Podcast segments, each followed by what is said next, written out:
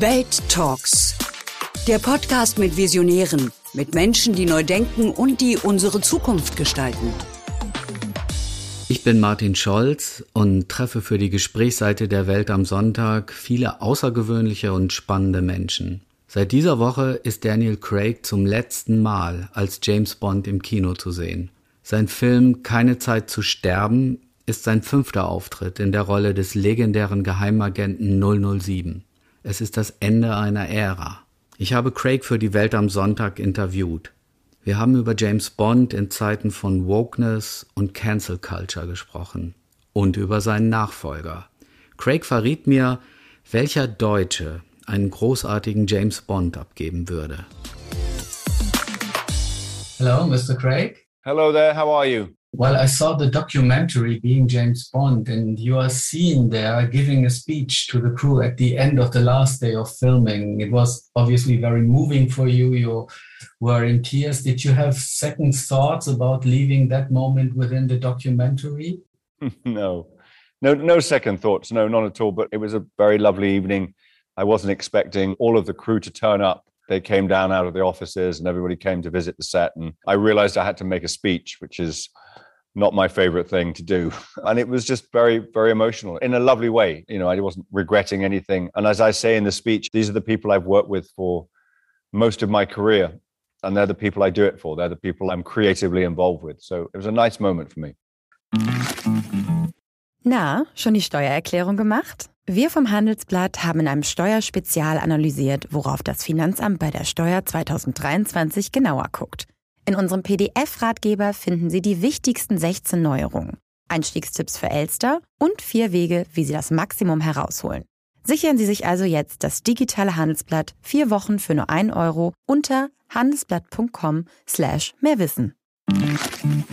Well, Charlie Hickson, the author of Young Bond novels, recently praised you in The Guardian for having given us a woke 007 He's tender, he cries, he gets into the shower in his tuxedo to comfort women. Uh, are you proud of having modernized Bond as a still tough but uh, a very empathetic man and still preserve his sort of say core characteristics? It's what I tried to do.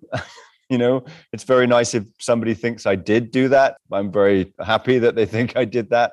I felt like the character was incredibly conflicted, but ultimately was honorable and loved and did all the things that everybody does. He has a huge amount of armor. And that I find is very interesting to sort of try and find out what's behind it and to show little kinks in the armor. I wanted to make him as complex and as real as possible. You've also been a co-producer of this latest Bond film, and in the past you had always been vocal to ensure that the inclusion of strong women in the films is guaranteed. But this time it was not only on screen but off screen with Phoebe Waller-Bridge, whom I understand you wanted to join in the script department. Is this the only way equal rights work when a Bond character with all that's attached to it is becoming a feminist and pushing things through on various levels, as you seem to have done in the five films? Well, there's two things. One of them is pure selfishness, which is I want the best writers, and she is certainly one of the best writers. And two, yes, the only way that we can make things change is to push things through. It was an easy decision because why would we not want Phoebe to do it? She's amazing. And we were very, very fortunate to have her we have to represent on screen for things to be normal. Uh, you know, it'd be great to not be having this conversation and that it was just the normal situation. It's not there yet, but we keep pushing on. During lockdown, I was watching with my 13 year old daughter an old Bond movie, The Man with the Golden Gun. I thought it's a good distraction. You have Dracula in there, Asia, Kung Fu, flying cars. Yeah. And she, after 40 minutes, she said, Dad, the women are almost naked, uh, they got brutally treated, and then go to bed with a man. I don't want to watch this. And she seems to like your movies, Casino Royale, much more. And do you think an old Bond would survive in the times we have? I mean, listen, they were written in 1952, just post war, very, very, very different time. And thank heavens, times have moved on. We don't think in that way anymore. And that's a wonderful thing.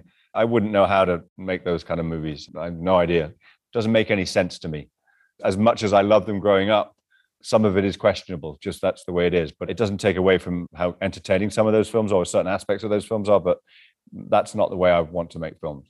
I mean, your recent interview with Radio Times about your successor being a woman or a actor of color perhaps made quite some headlines, but they didn't put the full quote, what you said. No, I know, I, I know. And they, I, I pissed off about it really, but it's sort of like it's the right subject. It's just the wrong conversation. It's not about hand me downs. We don't, you know, here you have a go at this. It's like Bond is Bond, and that's fine. There should be better parts written by people of color, women, everybody should be represented. And that representation is, is the most important thing so that younger people look at the screen and go, that's me. Mm. Young girls, young people of color. It's so important. And that's what I meant. It wasn't no, a woman couldn't play James. Of course, a no, woman of course. Of course, of course she could. A woman can do anything, but it's like that's not the conversation. Mm. I mean, before you became the James Bond you are, you were the love interest and male supporting co-star of a female hero in Tomb Raider with Angelina Jolie. I was just wondering, was this a good preparation for the James Bond you finally became? I don't. Maybe, maybe yes. I don't know. That's a long time ago. It's very difficult for me to remember. but in your Bond movies, your masculinity gets challenged and threatened and questioned a lot in a very hard way. There's this torture scene in the first one, Casino Royale, you sit naked on a chair. Then you're somehow being seduced by Javier Bardem and you replied in a very. No, that wasn't abuse, it was a gentle flirt. Yes. I, I, saw in the documentary that the film studio didn't want to have that. They were scared. They were scared of it, and they needn't have been. They misjudged the audience. I think the audience is way ahead of them, and and took it for what it was. It's very funny. Javier's just wonderful in that scene, and you know, it's a very funny moment. Well, No Time to Die, like no other movie, had lots of big expectations during Corona, and now it's finally there. And one gets the impression people don't only want you to save the world, but the movie industry as a whole. Do you feel the pressure that this must overcome the whole pandemic once it gets into the theaters? Listen, I kind of think we have to kind of keep things into perspective that you know, the world is in is in trouble at the moment and we're all going through it. All of us have had a difficult couple of years. I made this movie, we all made this movie to be seen in the cinema. We didn't release it because it didn't feel safe to do so. And we hope that we can get it into the cinemas and that people can see it collectively the way it was made to be seen. I hope so. I hope it has a positive impact. I can't control that, but I hope it does. And I hope that we can bolster the film industry and get people back into the cinemas because the reason I became a movie actor, the reason I became an actor is because of the cinema. Well, German speaking villains in Bond films have a long tradition from Gert Fröbe, Curd Jürgens, Götz Otto, and obviously Christoph Waltz. He seems to have transcended the vision we have as the German villain, as you have transcended the image of Bond. So, is this the perfect match in the new movie as well?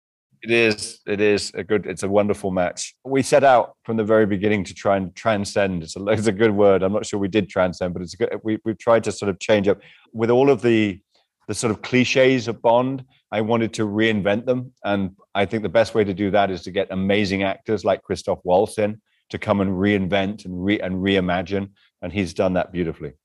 Would Jürgen Klopp be a good villain? I know you are a supporter. He'd be a great James Bond. Thank you very much. Thank you very much. All the Thank best you. to you. Das war Welt Talks. Neue Folgen hören Sie bei Welt und überall, wo es Podcasts gibt. Wir freuen uns über Feedback an audio.welt.de und Bewertungen auf den Podcast-Plattformen.